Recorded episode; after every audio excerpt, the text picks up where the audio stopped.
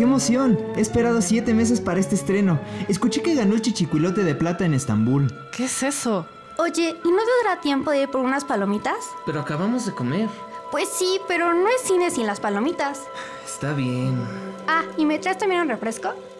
Bienvenidos a la función estelar de esta noche en Cultura Sinestra, el lugar para las mejores noticias de la semana, recomendaciones, debates y mucho más de la industria del cine comercial e independiente. ¡Ya llegué! Siéntate. Comenzamos.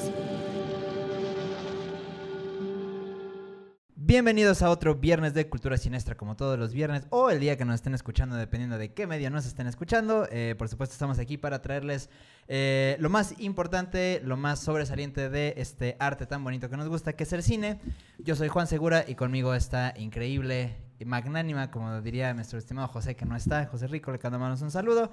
Pero eh, está con nosotros esta gran mesa de eruditos del cine, comenzando a saludarlos por las chicas. Andy Salas, ¿cómo estás? Muy bien, Juancho, feliz de estar aquí. Los extrañé la semana pasada, intenté llegar, pero pues hay veces que las grabaciones no cooperan. Sí, exactamente. Estuvimos ahí esperando a ver a qué hora se abría esa puerta y nunca se abrió, pero sí, bueno. no. Ni no, modo. no, no, ya ves que las 7 luego se convierten a las 8, las 9 y luego te dan las 10 y pues Exactamente. Como esa famosísima canción y nos dieron las 10, las 11, las 12 y la 1 y así. y así. Exactamente. Exacto, justo.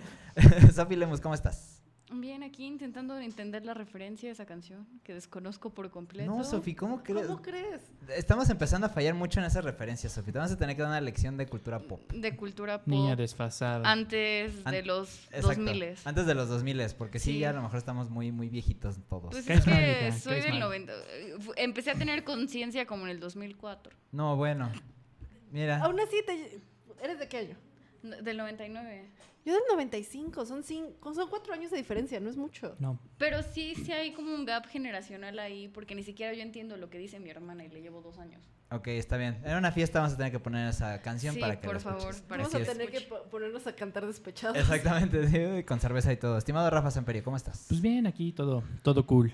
Ok, muy bien. Bastante bien. Se te ve muy cool. Creo que tienes algo muy importante que este, platicarnos al rato sobre una peliculilla. No, ya ahorita, ya. Ya, ya, ya, Órale, ahorita. Órale, Quiero va, va, vomitarlo, va. no. ah, todo cool, emocionado, bastante bien. Muy bien, perfecto. Pues bienvenidos todos a este eh, nuevo programa. Al ratito vamos a, eh, a- Tenemos ahí como varias cositas interesantes que eh, platicarles.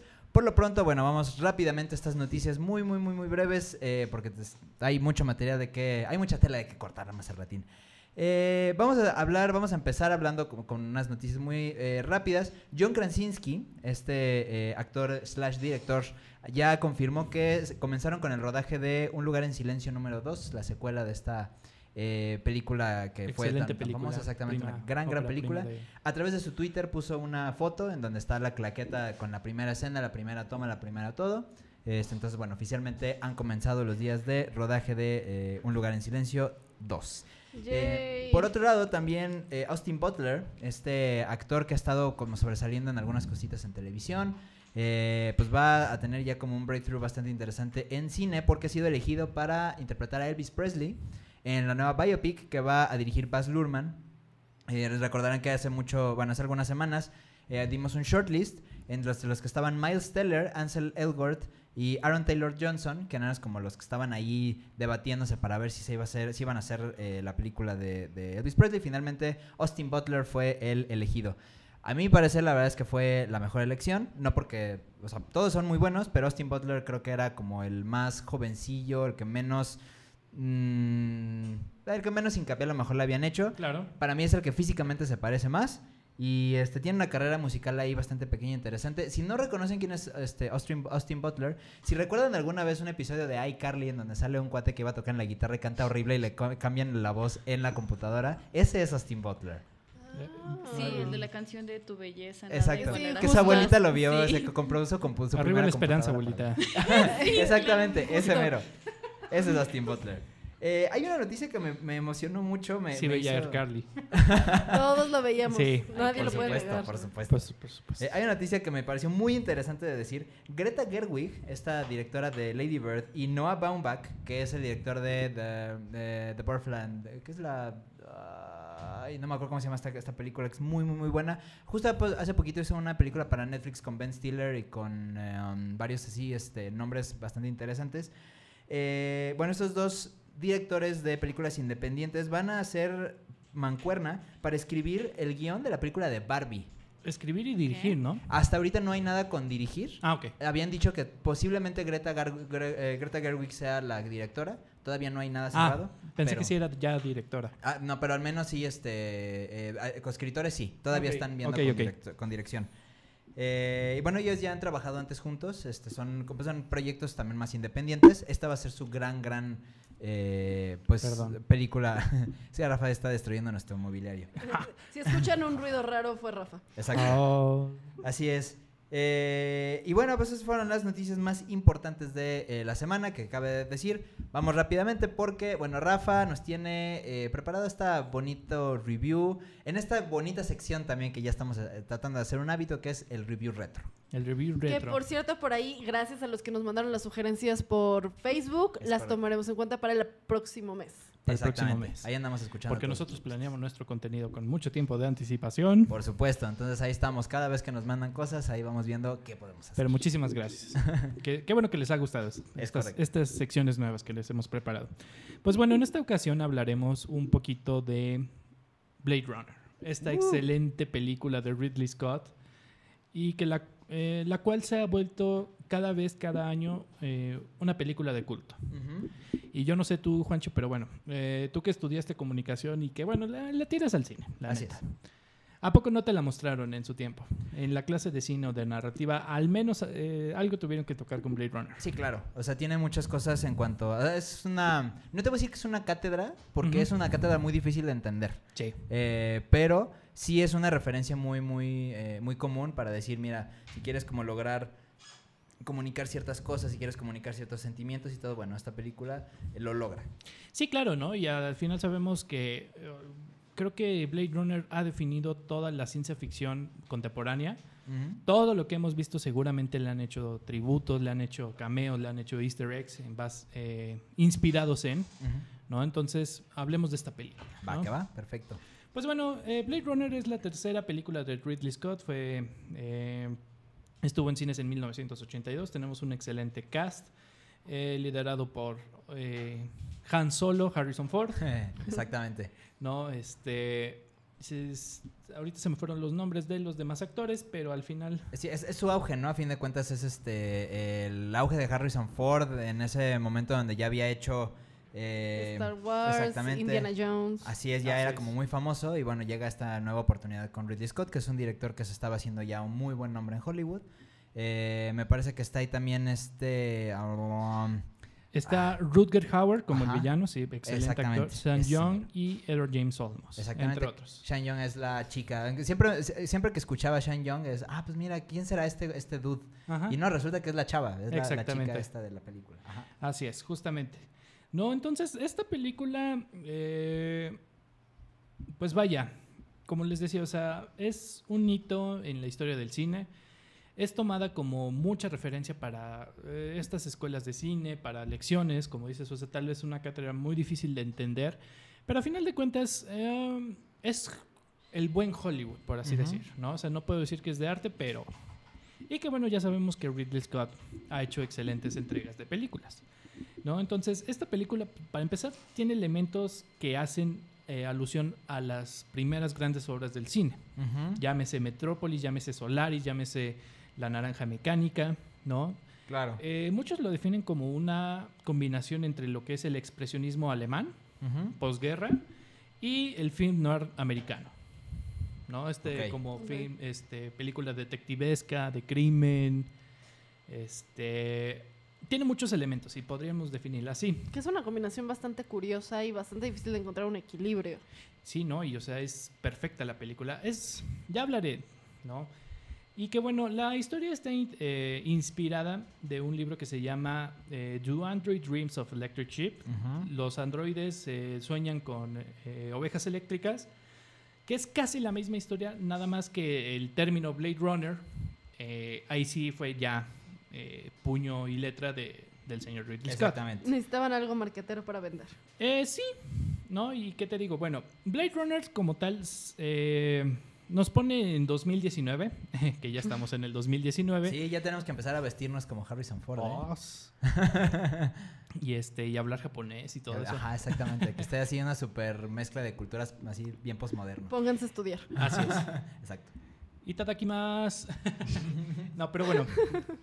Pero bueno, eh, entonces nos ponen en un futuro muy distópico en el cual hemos llegado a clonar eh, seres humanos y estos seres humanos eh, se llaman replicantes, ¿no? Y ya hemos este, conquistado otros planetas, llámese Marte, llámese Júpiter y otros, ¿no? Que mencionan por ahí. Y que bueno, estos replicantes fueron como creados para que no estuvieran tan solo los seres humanos, pero que bueno, a final de cuentas, al ser como sintéticos y al ser, pues, creación artificial, pues son muy diferentes a los seres humanos, ¿no? Y que solo viven cuatro años, ¿no? Entonces hubo una masacre donde los replicantes mataron a los seres humanos en Marte y por eso los humanos decidieron prohibir a estos replicantes, en la cual había una división especial de la policía que se llamaban los Blade Runner, Ajá. que son policías dedicados eh, únicamente a matar estos replicantes. Exactamente. Pero nuestra película comienza cuando justamente ya solo quedan unos cuantos. Ya se había acabado la tarea, ya los Blade Runners se habían retirado, muerto, que quién sabe qué. Pero comienza con este cuatro últimos replicantes que se escapan de Marte y regresan a la Tierra, ¿no? Entonces, eh, también nos ponen una Tierra dominada por Japón, ¿no? En ese tiempo estaban estaba teniendo mucho pegue, mucho crecimiento eh, cultural e industrial Japón.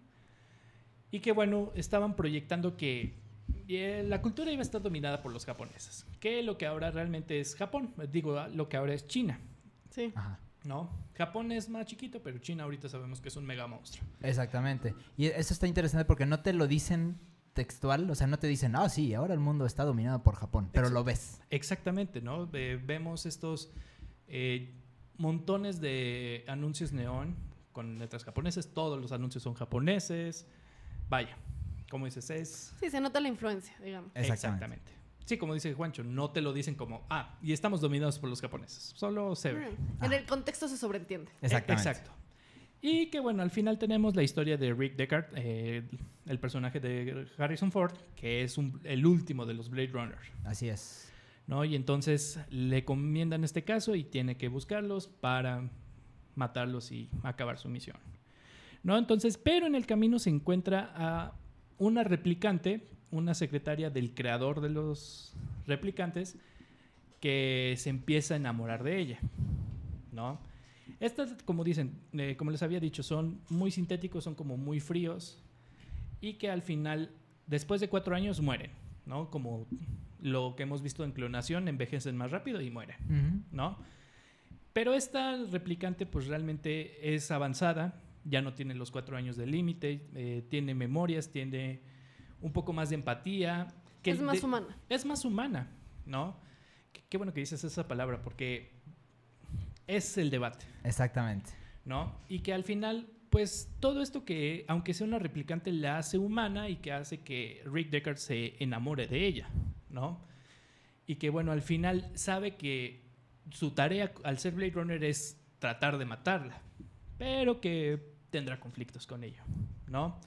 Entonces el primer conflicto que tenemos aquí es, pues sí, se enamora de esta replicante.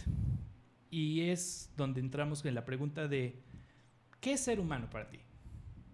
¿Qué te Mm. hace un ser humano? Mm. Hmm. Esa es una pregunta filosófica bastante interesante. Es una filosofía profundísima, en serio. Claro. Como nos lo pone Ridley Scott, es al final, al final lo que nos hace humanos son los recuerdos. ¿Por qué? Porque tú amas a tu papá, tú amas a tu madre, tú amas a las personas que te rodean por los recuerdos que tienes con ellos, por la historia que tienes con ellos. Claro.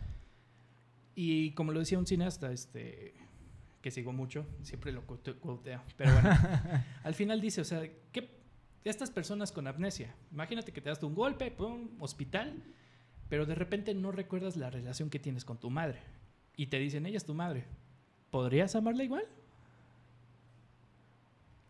Mm, O por ejemplo, como cuando de repente las personas que no tuvieron al- alguno de los padres en toda la infancia y de repente llegan y, ah, hola, soy tu padre, es que fui por cigarros y no regresé en 20 años. ¿no? Ajá. Y es él, y bueno, ¿y tú qué? Ajá, o sea, ¿de verdad lo vas a amar porque es tu padre solamente? Sí, no, no, no, no. O sea, definitivamente No, va más allá nada. de el lazo biológico, digamos. Exactamente. ¿no? es. Entonces, por eso dice- al final es una justificación de los por qué los replicantes son así. Pues en cuatro años no tienes tiempo para generar un lazo emocional, no tiene, o sea, Es hasta cierto punto un poco el debate que se abrió con el hombre bicentenario, el cómo se va volviendo humano y pide todo esto para que lo reconozcan como un humano. Exacto. ¿No? Entonces, al final, ese es el punto, ¿no? Lo, lo que nos dice este Ridley Scott eh, en su historia, bueno, el libro, pero al final es eso, ¿no? Lo que nos hace humanos y lo que nos hace trascendentes son las memorias, los recuerdos, que al final son lo que nos definen, ¿no? Porque si, si tienes un borrón y cuenta nueva y, como te digo, o sea, el día de mañana despiertas sin saber en dónde estás y con quién vives y eso, pues no vives de nada. O sea, Sí, vas a buscar comer, vas a buscar eh, tomar algo, pero esas personas que vives, pues no son nada. Ujú. O sea, te son indiferentes. Pero bueno, ¿no? Entonces es un... Y que de hecho al final, eh, no les spoilearé todo. Digo, ya también es un eh, review retro. Exactamente, sí, sí, sí. Pero no les spoilearé. Pero sin embargo, sí haré que al final, eh, al final de la película, el villano tiene uno de los mejores monólogos en el cine. Y Es que al final hace punto de esto, ¿no? Exacto. Y que al, eh, con todo esto, de hecho lo pueden buscar en YouTube, se llama eh, Lágrimas en la lluvia, y es el primer resultado que les va a salir de Blade Runner. Eh, pues bueno, al final están en el enfrentamiento entre el héroe y el villano, y, al- y de todo esto se concluye que al final de esos cuatro años el villano fue capaz de entender el valor de la vida. ¿no? Solo tenía cuatro años, pero al final entendió el valor de la vida. ¿Y cómo? Salvando a su enemigo. Así es. Que es, o sea, es, es a lo que va todo este monólogo, este discurso. Es lo que dice lo de las lágrimas en la lluvia, que bueno, no lo vamos a decir aquí, pero, pero ese es el concepto. Pero véanlo. Pero véanlo, porque es, es muy bonito. O sea, se lo, los podemos platicar y les podemos decir cómo termina y todo. Pero verlo es muy emotivo. Muy, Exactamente. muy emotivo. La otra eh, temática que nos ponen es, pues hasta otra vez, de, de que ha sido muy concurrida por el cine, ¿no? ¿Hasta dónde está llegando el ser humano a jugarle a ser Dios? ¿No? Y que vemos al principio con la clonación humana, ¿no? Pero que al final, eh, pues como dice la Biblia, ¿no? O sea, eh, Dios nos hizo a su imagen y semejanza.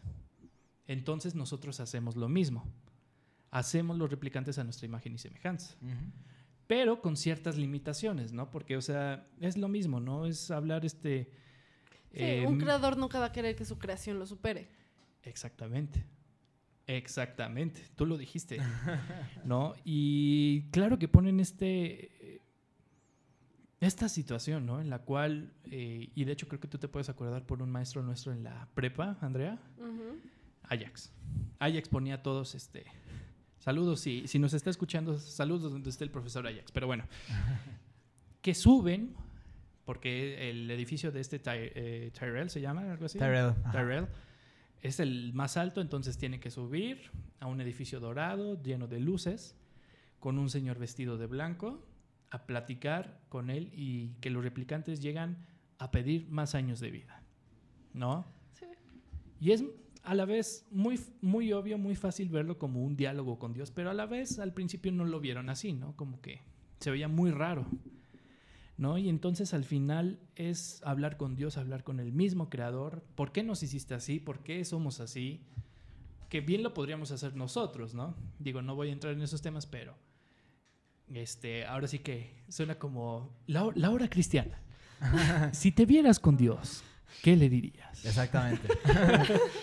¿Qué le dirías a Dios? ¿No? Exacto. Es eso. Claro. Pero al final encuentran esta desilusión de hablar con el creador, ¿no? Porque bien, es un. eh, De ahí viene el expresionismo alemán de. Pues si tanto nos amas y si tanto nos hiciste a tu imagen y semejanza y todo eso, ¿por qué eh, morimos a cierta edad? ¿Por qué tenemos cáncer? ¿Por qué eh, el 99% de la población es pobre y solo el 1%. O sea, tantas injus- injusticias y dices que nos amas, Dios. Cosas así. Sí, Y como dice Nietzsche, pues Dios ha muerto y el hombre lo ha matado. Exactamente. Exacto. Es, es algo muy interesante porque creo que ese concepto siempre ha estado en la cabeza de Ridley Scott y lo podemos ver, aunque de un principio no empezó así la saga, pero en la saga de Alien eh, llegamos a un punto donde en Prometheus este, se plantea eso, ¿no? O Sí, sea, se, donde- pues, se vuelve este tema recurrente de conocer al creador, conocer este ente supremo Exactamente. que no resulta ser alguien superior, solamente es alguien. Y que vio que, que las, sus creaciones eran, o sea, primero los xenomorfos, que pues no los querían, los trataban de, de- de matar y bueno, les salió mal. Y este, los humanos, que también fue con la creación de los ingenieros y que pues, los dejaron como en el, en el olvido, ¿no? Claro. Pero sí, sí, sí. Sí, tantas que corrientes Pero- filosóficas. Igual algo que nos marca, y yo me acuerdo mucho de esta parte, no, no fue Prometheus, fue la secuela de Prometheus, Covenant, que estaban intentando, bueno, al menos el, el creador estaba intentando alcanzar la perfección. Entonces, ¿qué tanto el humano quiere jugar a ser Dios intentando buscar la perfección? Exacto. ¿Qué También. es lo que implica la perfección en realidad? ¿no? Entonces, ese debate está muy presente aquí y de principio a fin y es buenísimo, ¿no? Entonces tenemos esas dos eh, que, ah, que justamente nos dan una película lenta, eh, un poquito difícil de digerir, pero excelente, ¿no? Y les puedo decir que uno de sus grandes aspectos es la fotografía. La fotografía es sublime, sublime. Y que al final te digo, de ahí viene, el, eh, toma sus elementos del expresionismo alemán. Eh, son tomas muy oscuras, escenarios muy oscuros, la, atmósfera, la atmósfera siempre lloviendo, siempre triste, mucha contaminación, muy distópico, ¿no? O sea, como tanto avance, pero al final estamos eh, en- camino a la perdición, ¿no? Exactamente. Igual también el soundtrack eh, hecho por uno de los excelentes compositores, eh, Va- Vangelis, ¿no? Y que de hecho creo que con estas ya se dio a conocer bien, Creo que sí. Sí fue como un breakthrough. Ajá. ¿no? Y pues bueno, ahora, esta película también es curiosa porque hasta el día de hoy, y bueno, hasta aquí ya acabó, pero tiene siete versiones diferentes de edición. Es correcto. Es correcto. ¿No? Existen, eh, usualmente, digo, para conte- contextualizarlos un poco, digamos que existen tres cortes, dos o tres. El original, que puede depender del director, sí o no. No usualmente, y no es obligatorio. Depende del director, ¿no? O sea, llámese Quentin Tarantino o Steven Spielberg, seguro la van a editar. Otros directores más genéricos, no. Exacto. Sí, y por eso luego están los relanzamientos con el director Scott. Director Scott, en el cual se mete el director y ponle tú que mm, esta de- decía el original, el que sacó el estudio, el theatrical release y el director Scott. En este caso, pues bueno, tenemos siete versiones. ¿En qué varían estas siete versiones? Y dirías, bueno, pero ¿qué le cortaron? ¿Por qué es tan importante? Porque de hecho sí, una escena cambia el panorama general del mensaje final, ¿no? Entonces, si ves cierta película te va a dar eh, una idea y un final que dices, ok, pero ya con el- la verdadera intención de Ridley Scott es com- cambia completamente todo, ¿no? Entonces tenemos eh, en 1982 obviamente el Workprint, que es el, demo, el, el presenta, que se presentó ante Warner Brothers, que no aprobaron, ¿no? Y que al final este, le hicieron modificaciones. Ese fue editado por Ridley y no lo aceptaron. Luego viene el, el cut de San Diego, que se presentó en los estudios de San Diego para otra audiencia, en el cual tenía escenas inéditas y que se les hizo muy largo. Entonces, ese corte tiene escenas que nunca más se volvieron a ver, ¿no? Ya hasta 1982 a finales salió el theatrical cut, el corte del estudio, en el cual eh, cortaron un poco de violencia, un poco de eh, escenas de sexo y te digo el final, ¿no? Por una escena que en ese tiempo se había grabado mal y que no se pudo restaurar bien, tuvieron que cortar esa escena y al final es la que cambió, ¿no? Todo el panorama. Al final que también como que Warner, pues son gente normal, ¿no? No son tan artísticos como Ridley Scott. Y dijeron, bueno, necesitamos una narración de Harrison Ford que nos explique como Scooby-Doo. ¿no? que nos explique qué pasó al principio y qué está pasando al final, ¿no? Y al final, pues, sabemos que hasta Harrison Ford eh, declaró sobre estas narraciones post película que dijo, pues no, no me gustó, o sea, arruina toda la película y la ambigüedad que tiene esta. Ujú, Pero pues, contrato es contrato. Exacto. Y de hecho sí, al final, o sea, es una, eh, te dice, bueno, y al final nos escapamos, que quién sabe qué, y vaya, qué vida es esta, ¿no? Casi, casi. Rayos, qué vida. Rayos, qué vida, ¿no? Eh, luego un- un cor- unos cortes, eh, el corte internacional, que era más violento que el de Estados Unidos, el corte de televisión que tenía menos sexo y violencia, hasta 1992, 10 años después, eh, que tenemos el Director Scott. Curiosamente, que no fue hecho por Ridley Scott. Ok. Fue aprobado por Ridley Scott, pero aquí les va la historia. Ridley Scott mandó las notas. Tienen que poner esto, esto y esto y hacerle así. Sin embargo, no podía Ridley porque estaba en grabaciones de Thelma y Luis, Claro. ¿No? Ok. No podía en ese entonces. Pero el editor eh, recibió sus notas y recibió su aprobación, en lo cual no es la mejor recibida porque quitaron música de Vangelis. No toda, pero en escenas donde ya no existía porque pues Vangelis hizo para el Theatrical Cut, estaba faltando.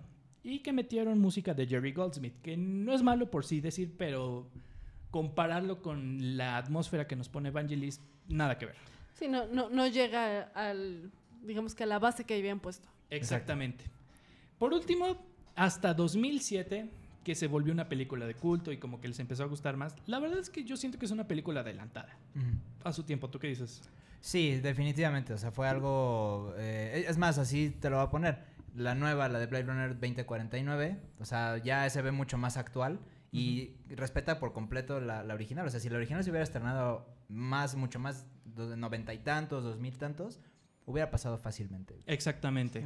Pues sí. eh, entonces, al final 2007, ahora sí, se juntó el dinero, la- los fans lo pidieron, eh, Ridley Scott todavía traía el bichi- bichito ahí adentro, se hizo el Final Cut, en el cual, ya con la tecnología que tenían y todo esto, pudieron restaurar esta escena, la metieron. eh, Vangelis también grabó ciertas eh, nueva música. O sea, todos los que estaban eh, originalmente y que no pudieron participar en medio, volvieron y hicieron lo suyo para que saliera este último corte. Exactamente. ¿No? Justo como querían que hubiera salido la primera vez, me imagino. Eh, más o menos. Supongo que también como un buen vino añejó más y creo que Ridley Scott eh, lo hizo mejor. Claro. Supongo, ¿no? Así es. Y te digo, o sea, son dos finales diferentes. ¿No? Y ya no les diré qué eh, explica el Final Cut. Ustedes eh, deberían de deducirlo.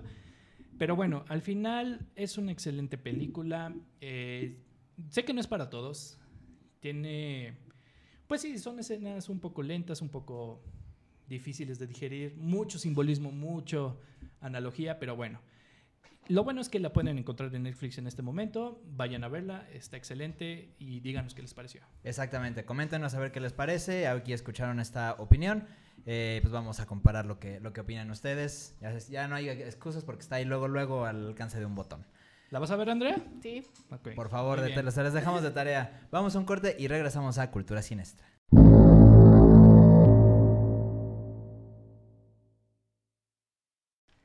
Estamos de regreso en Cultura Sinestra. Yo soy Juan Segura y conmigo está Andy Salas, Sofi Lemus, Rafa Samperio y, eh, bueno, eh, Y- Juan Segura, un servidor. Eh, ¿Y cómo me llamo? ¿Y cómo me llamo? Es que ya se me olvidó cómo me llamo.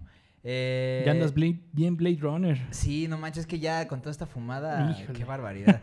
Fíjate que ahorita haciendo como un pequeño paréntesis que estábamos hablando de, de- de Blade Runner y señalando un poco esta parte de, de- de Blade Runner 2049 o 2049, eh, me parece que es una secuela súper, súper digna. Ya tal vez hablaremos de ella en algún punto, depende de qué excusa metamos para poder hablar de ella. Claro. Eh, pero me parece una secuela súper, súper digna.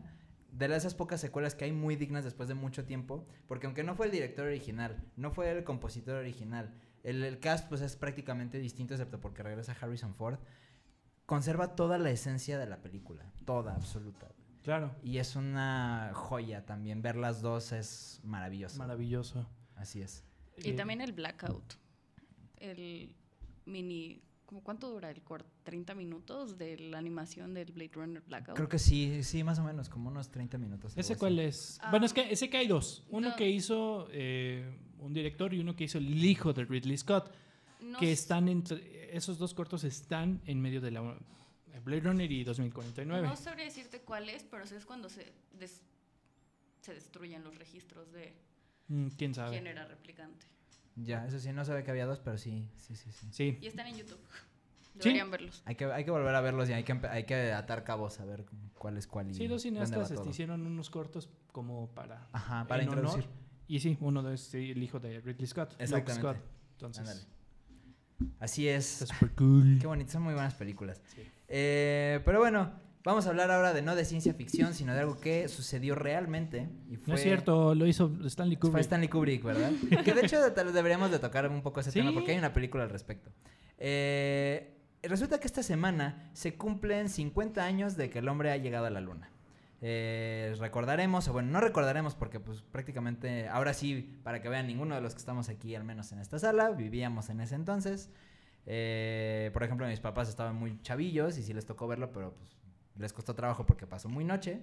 Eh, pero bueno, en esta semana se cumple la llegada de Neil Armstrong y eh, Edwin Aldrin, mejor conocido como Buzz Aldrin, a la luna. Eh, Al infinito. ¿y ¿Y tú, mamá? que de ahí viene justo el nombre de Buzz Lightyear, Sí. en, en honor a Buzz Aldrin. Eh, estaba por ahí también Michael Collins, otro astronauta que, bueno, pues él no bajó a la luna, él estaba en la cápsula orbitándola, esperando a que regresaran los otros dos. Él fue el conductor designado. Fue el conductor designado, los dos estaban bien pedos ahí en el mar de la tranquilidad. Eh, y bueno, pues este suceso, suce- eh, ahora sí que este suceso sucedió, Ah, eh, ajá, a valga la rebusnancia, del 16 de julio, que fue cuando despegó el cohete, hasta el 21 de julio, que fue cuando ya propiamente bajaron del módulo lunar, y después me parece que fue el 26 de julio cuando regresan a la Tierra y amerizan, esa es la palabra correcta. Así es. Eh, y bueno, de esta, de esta película, de esta exploración a, a- a la luna, pues han habido muchísimas películas, no solamente basado en ellas, sino además estas películas que han hecho referencia a que pues hay algo en la luna, eh, que la gente ha tenido que regresar a la luna o ha tenido que viajar a la luna inclusive antes de, de que esto sucediera. Vamos a hablar un poquito de, de- de estas películas que hacen referencia a estos viajes a la luna. Y creo que la primera que tenemos que mencionar sin duda alguna es una de las primeras películas de toda la historia, por supuesto, esa película refiriéndonos a con una historia armada con edición, con efectos especiales y todo, que es propiamente llamado y mejor eh, llamado Viaje a la Luna. Viaje a la Luna de George Méliès, esta película de principios George de-. Exactamente, principios de los 1900, en donde, por supuesto, la, la gente no había llegado a la luna todavía. eh, se tenía como apenas estas novelas de esta novela de Julio Verne. eh, y lo que proyectaban en esta película era que un grupo de aristócratas eh, idean una forma de llegar a la luna a través de un cañón que dispara una bala eh, tripulada por gente. Entonces disparan esta bala, la bala llega a la luna, que si recordaremos esta imagen tan famosa del cine de la luna con una cara y que le cae la bala en, la, En el ojo. en el ojo. Esa cara es de George Méliès, por, su- por cierto. Ok. Eh, ese no me la sabía. es un, No, es un bonito dato. Este, y eh, pues estas personas llegan aquí a, la luna, están explorando y se encuentran con los selenitas, que son los, este, los habitantes de la luna. Y de ahí, bueno, pues pasan muchas, eh, muchas cosas, mucha, una aventura, hay batallas, hay, es una película bastante interesante. Y por supuesto, George Méliès siendo este padre de, los efectos especiales en el cine, pues hay muchos eh, efectitos estos de, que desaparece la gente, estas eh, justo las, las perspectivas de cómo sale la bala hacia la luna. Eh, hay cosas muy, muy interesantes. Es una pieza histórica dentro de. Si nunca vieron esta película, ojalá que hayan visto La invención de Hugo Cabré, o Hugo, Ujú. eh, en donde hablan, por supuesto, de George Méliès. Y O el video Tonight, Tonight de Smashing Pumpkins Ah, también. también. Eso también hace referencia a esa película, efectivamente, de Viaje a la Luna. Que de hecho, al ser de dominio público, pueden verla en cualquier lado. Exactamente, como ya pasó mucho tiempo, ya es dominio público, ya la pueden ver gratis totalmente y no se sientan mal, no están pirateando nada, eh, es completamente legal. Eh, por otro lado, bueno, hay muchas películas dentro de esta, eh, en este transcurso del, de- del tiempo, de los 60s, de los 50s, en donde había muchas cosas con la luna, y llegamos a tal vez las que son más mainstream. Eh, yo creo que la, de las más mainstream, eh, voy a hablar de Apolo 13. Apolo 13. ¿Alguien vio Apolo 13? Sí, claro. ¿La vieron? Apolo 13 es esta misión fallida eh, hacia la Luna eh, sobre este grupo de astronautas que, bueno, pues está todo bien, hasta que de repente no está todo bien y se quedan varados en, el órbita, en la órbita, bueno, en camino a y tratando de utilizar la órbita de la Luna para regresar. Pero pues están a punto de morir. Eh, esta película eh, fue bastante, bastante comentada en su momento eh, por la historia que tocaba, por los efectos especiales. Es una película de Ron Howard, en donde actúan el elenco. Yo me acuerdo cuando estaba chavillo en esta, en esta época. Eh, pues sí conocía a Tom Hanks, que es el protagonista, pero pues no le daba importancia como a los demás, hasta que de repente ya te vas dando cuenta de, de que, lo- qué es lo que estamos hablando. Es Tom Hanks, Kevin Bacon, que es este Danza con Lobos, eh, está Bill Paxton, que también ha hecho como muchas eh, películas, sobre todo ha hecho muchas películas como militares, que ya murió, por cierto, Bill Paxton. Eh, Gary Sinise, que si recuerdan Forrest Gump, era el Teniente Dan. Teniente Dan. y por supuesto Ed Harris, eh, este señor peloncillo que recordaremos en películas como Apalooza o como eh, La Roca, también en la película de La Roca sale de villano.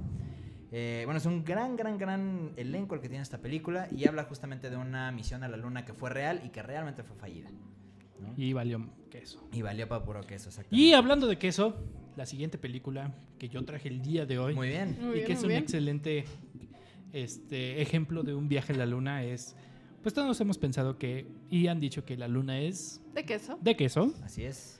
y nada más y nada menos que el viaje de Wallace y Gromit, No, por supuesto. Claro. Claro. Sí, sí, que va, Sí. viajan este señor eh, Wallace, eh, fanático del queso eh, con galleta, y que viaja a la luna por un pedazo de queso de luna. Exactamente, sí, sí, Sí, sí. es cierto, yo no me acordaba. Sí, a mí me encanta esa, ¿no? Y eran los inicios del estudio Artman. Ajá. Este, de hecho, todavía se ve la animación 100% eh, plastilina, 100% stop motion. Claro. Y que, bueno, de hecho, creo que ese fue el ajá, lanzamiento. Ah. See what you did En verdad there. hoy no puedo con sus jokes. ¿No te gustó el chiste? No, no le gustó el chiste. Son, son demasiado dad jokes. Pero sí, al final, este, otra película, excelente ejemplo y que a mí me encanta ver de vez en cuando es El viaje a la luna de Wallace y Gromit. Buenísimo, sí, sí, sí. Es una, es una gran referencia también. Aparte es muy bonito, o sea, toda esa, esa onda de que sí sea de, de que, bueno, que estén hablando que sí sea de que es a la luna. Ajá, Es una gran, gran historia. es una excelente historia para mí. Y luego nos podemos ir a algo un poco más dramático, trágico, como lo sería Armageddon, Donde viajan a la luna para desde ahí destruir el asteroide que va destinado a destruir la Tierra. Exactamente.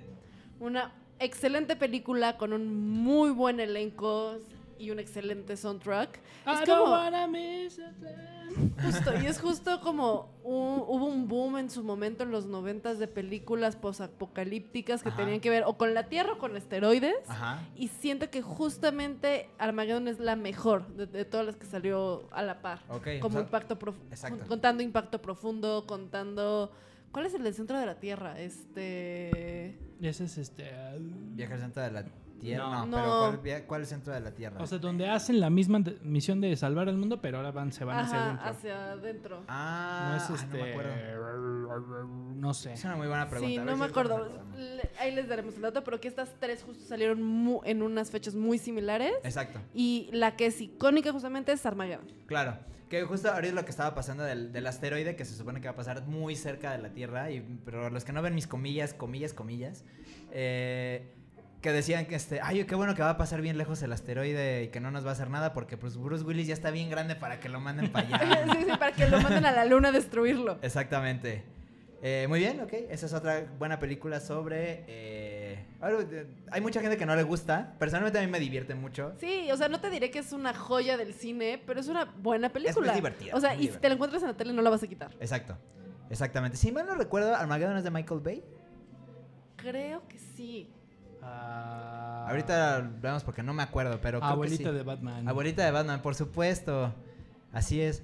Eh, ¿Qué otra película? Cuando no le gust- no metía tantas explosiones Exacto. y usaba buenos actores. Sí, cuando to- todavía tenía ahí su... Cuando todavía contaba historias que valían. Decentes. Exactamente, decentes. Digo, ya desde entonces ya metía a chavas guapas como Liv Tyler, Exacto. pero Pero al menos aquí tenía más base. digamos, coherencia. Coherencia. Exactamente. exactamente. Eh, ¿Qué otra película? ¿Qué otra película? Eh, hablando de Michael Bay, yo voy a mencionar aquí otra. Eh, y lo voy a tener que mencionar porque después, cuando Michael Bay se empezó a volver un poquito loco, hizo esta película dentro de una serie de. una saga muy famosa de películas: eh, Transformers Dark of the Moon. Así que es. justamente tocan el tema de el- la llegada del hombre a la luna. ¿Por qué la tocan? porque eh, resulta que en los 60 cuando está en esta, eh, la carrera espacial, se entera la gente de la Tierra que hay algo en la Luna y que lo quieren ir a explorar, pero no saben cómo hacerlo, como para que la gente no sepa. Entonces lo que hacen es que van a, a simular, bueno, sí van a hacer que, ah, el primer hombre que pisa la Luna y solamente como una misión muy científica de a ver qué pasa.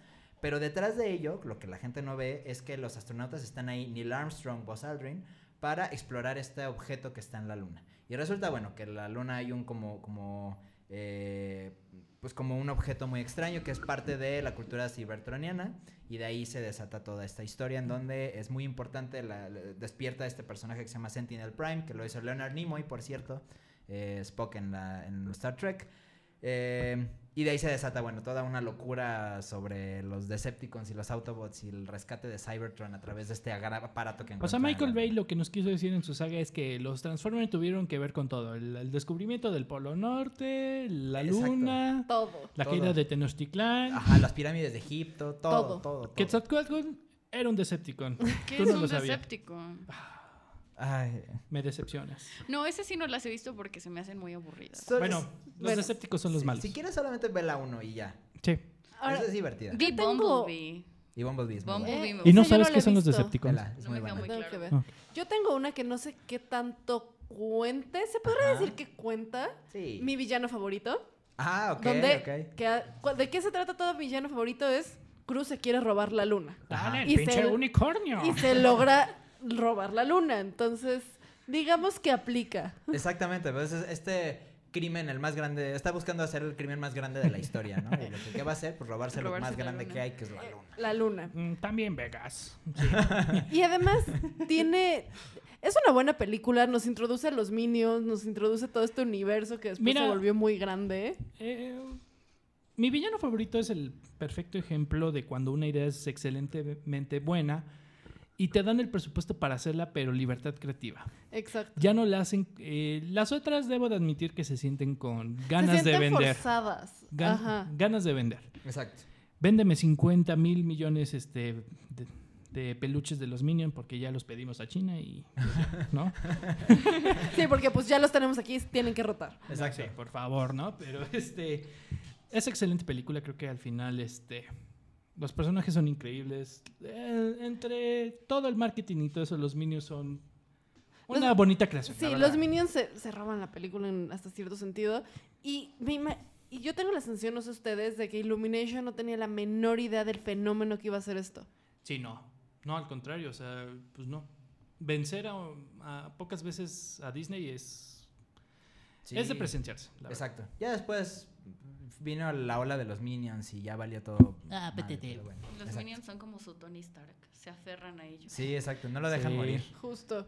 Pero pues la primera película es muy buena, la Así animación es. buena, la historia detrás es buena y los personajes, bueno, son increíbles. Es muy bonito. O sea, exactamente. Los personajes son los que hacen mucho toda esta película. ¿Tú qué tienes, Sofía? Sueño y amo. Ah. No, no es eso, es que realmente como que nunca... la- las películas que suelo ver, suelo ver son como mucho de aliens orientadas al terror, pero realmente nada como orientado a la luna. O sea, de aliens y terror sí puedo hablar horas y horas, pero de la luna no en realidad. Ok. Realmente no, no, sé. No. Ok. Está bien, Ok, ahí te, está bien. eh, que está bien. Te, voy a- te tengo una película, ahorita la voy a comentar, pero este. Así te vamos a ir haciendo tu lista. Exactamente. Por favor. Eh, ¿Qué más, muchachos? Más películas sobre la luna. Odisea 2001. Odisea 2000, ajá, 2001 Odisea del Espacio, que vamos a hacer ahí también. Esta película provocó que se empezaran a hacer estas teorías sobre que Stanley Kubrick había sido el director de la farsa de la llegada del hombre a la luna. Y eso se refleja en una película que se llama Room 237, eh, que habla sobre... eh, Es, es como un especie de documental, mockumentary en realidad, sobre cómo se fakeó la, la llegada del hombre a la luna. Y de ahí toda la gente empezó a super teorizar de, ah, no, sí es cierto, no sé qué, y se fueron ahí con todo esto. Y de ahí sale todo el relajo. Sí, Es que la verdad es una película tan bien hecha para su tiempo. Es interesante, de hecho, como... mm, yo diría que es el- una breve historia del tiempo de Stanley Kubrick. Como que Sí. estableció todas las leyes de la física y todo eso. Y muchas películas se basaron en esa para dar la física de cuando alguien está en el espacio, cómo deben de ser las cosas, un, un laboratorio 360, cosas así, cosas allá, o sea, Sí, digamos que es la madre de muchas películas de ciencia ficción.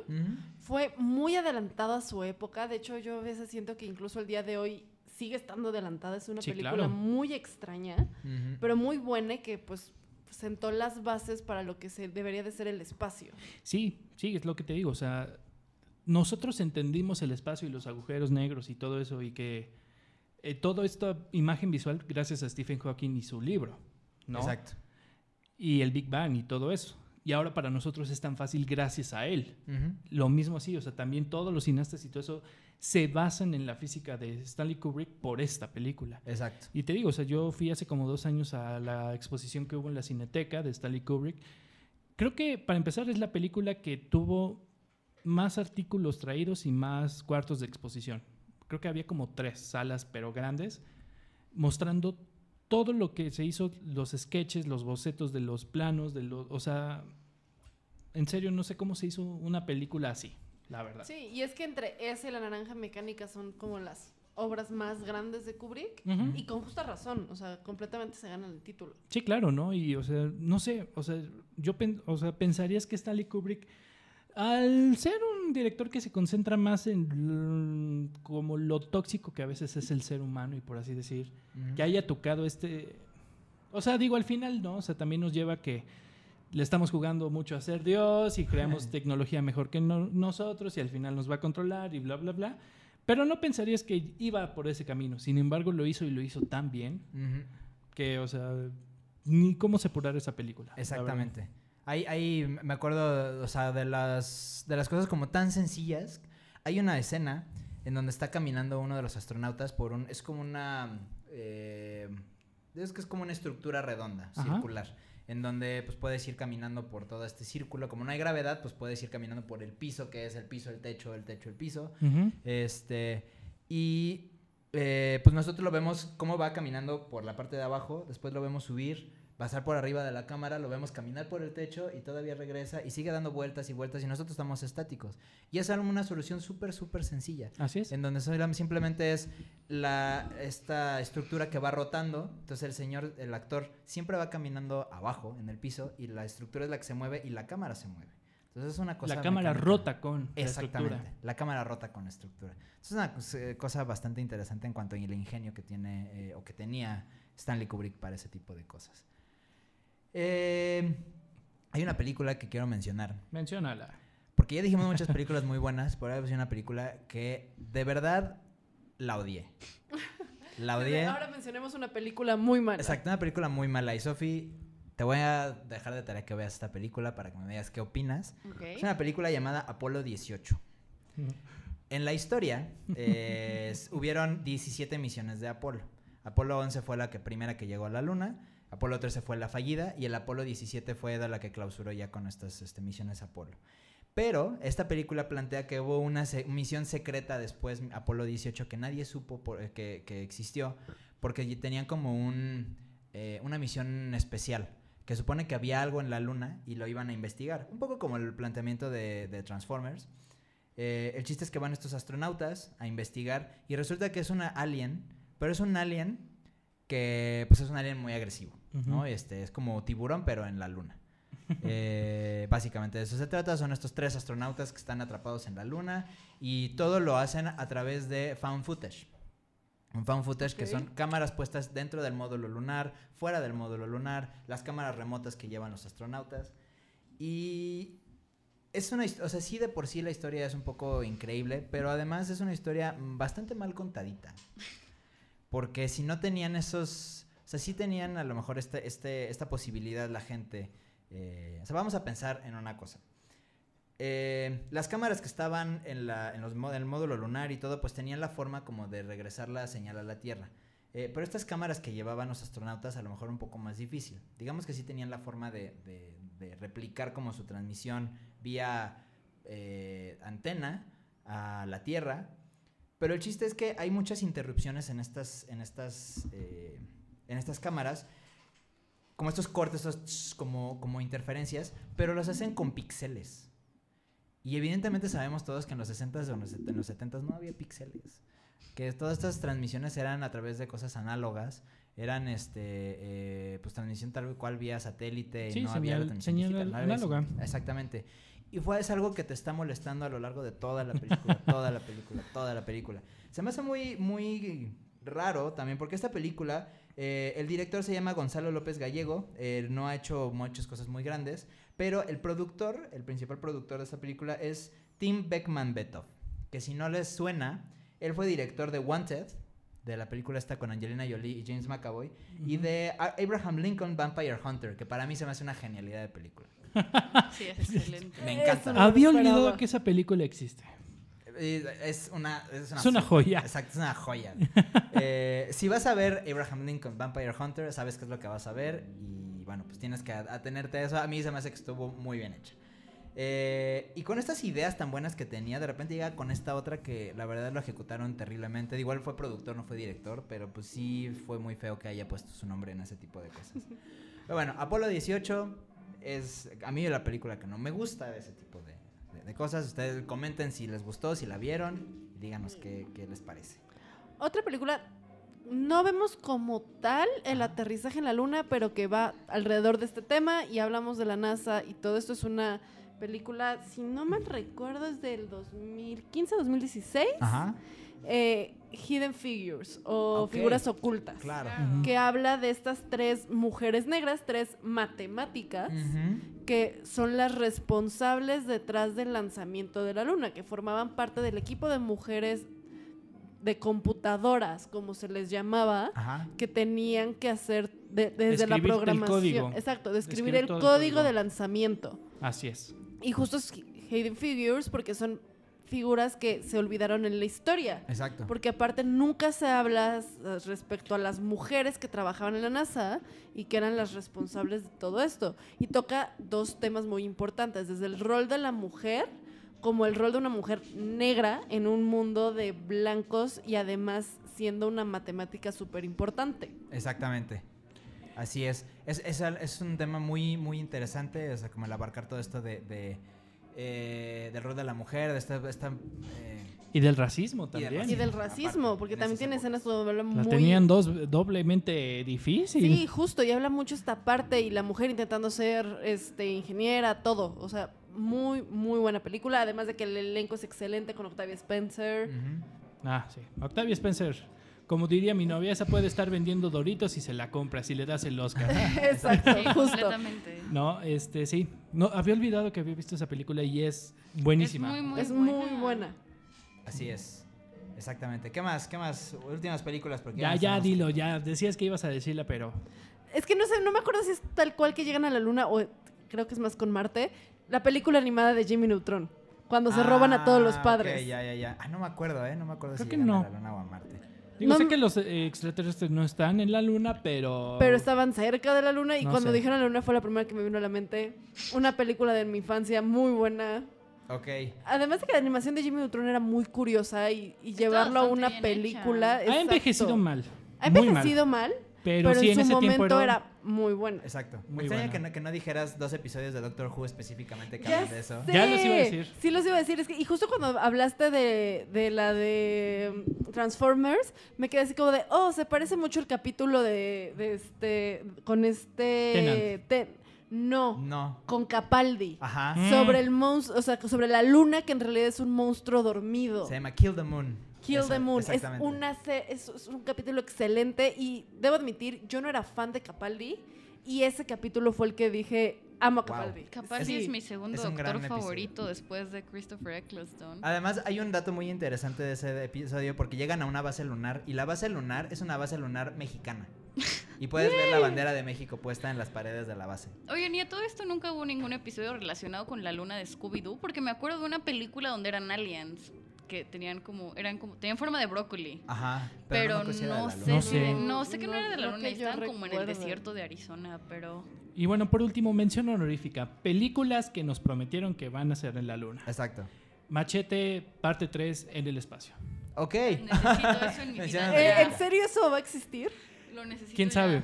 Pero sí, o sea, al final de la película Machete 2, que de hecho se acaba en cliffhanger, se van a la luna Y que según esto, Robert Rodríguez nos prometió que el hombre de la máscara de hierro va a ser Leonardo DiCaprio, o sea, villano. Ok, perfecto. Y van a hacer peleas con machetes de luz. No, yo quiero ver eso. No, por favor. Entonces, eso ya. Machete 3 en el espacio. Exacto, perfecto. No más, Creo que, ya me creo que eso acaba de matar toda la seriedad de todo lo que hemos venido Exacto. hablando. Oye, las de Machete son buenísimas. Es que son tan malas que son buenas. Sí. No, no Sí, tienes la que verdad es esperar que sí. coherencia. No preguntes solo. Este, vámonos, nos tenemos que despedir. Ya Ah, nos están corriendo aquí. Exacto. No mencionamos First Man porque es evidentemente esa es la película sobre eh, el, la- el aterrizaje en la luna. exactamente. Y rápidamente una recomendación este fin de semana. Vayan al cine a ver el documental de Apolo 11 que está solamente va a estar ya esta semana. La van a quitar muy rápido. Vayan a verla. Está todavía eh, yo la voy a ir a ver mañana así que eh, luego la comentamos. Eh, Andy Salas muchas gracias Muchas gracias, Juancho, y muchas gracias a todos por escucharnos. Díganos si nos faltó alguna de sus películas favoritas sobre la luna o si comparten el hate de Juancho en alguna película. por favor Apolo 18 uh, Eh.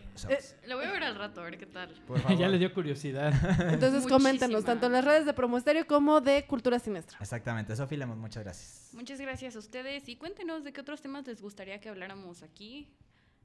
Y ¿Qué otros qué- especiales ¿Qué les parece? Y si les gustaba Jimmy Neutron. Ah, también si les gustaba Jimmy Neutron. Esa era padre. La película era muy buena, la serie. Yo estaba- no me acuerdo de la película. Y me acuerdo, era muy- me muy acuerdo de cuando Una fue como el senté en el- clash con los padrinos má- Ah, sí, mágicos y odié la animación de los padrinos mágicos. Sí, les quedó rara. Estaba muy Un poco fea. así. Rafa Samperi, muchas gracias. Gracias a todos. Este, pásensela padre. Díganos que les, eh, si no han visto Blade Runner, véanla otra vez en Netflix. Eh, aprovechen, porque no creo que esté mucho tiempo. Sí, no. Pero pásensela padre. Se vienen buenos estrenos. Se viene El Rey León. Eh, como siempre, que su semana esté llena de cine. Exactamente. Eh, yo soy Juan Segura y nos vemos la próxima semana en Cultura Sinestra. Estuvo increíble, la mejor película que he visto en la vida. A eso dijiste el mes pasado. Ay, pues no estuvo tan buena, como que estaba rara. ¿La película? No, la mantequilla de las palomitas, como que no se me va el sabor. Esperamos que hayas disfrutado esta función. Acompáñanos la próxima semana en otra emisión de Cultura Siniestra. No olvides seguirnos en Facebook, Twitter e Instagram y déjanos tus comentarios, opiniones y sugerencias para el programa. También puedes escuchar todos nuestros podcasts en www.promoestereo.com. ¿Qué? ¿No hay escena postcréditos? ¡Chale! Voy a pedir un reembolso. No manchen, mejor me voy a las próximas de Marvel. Cha.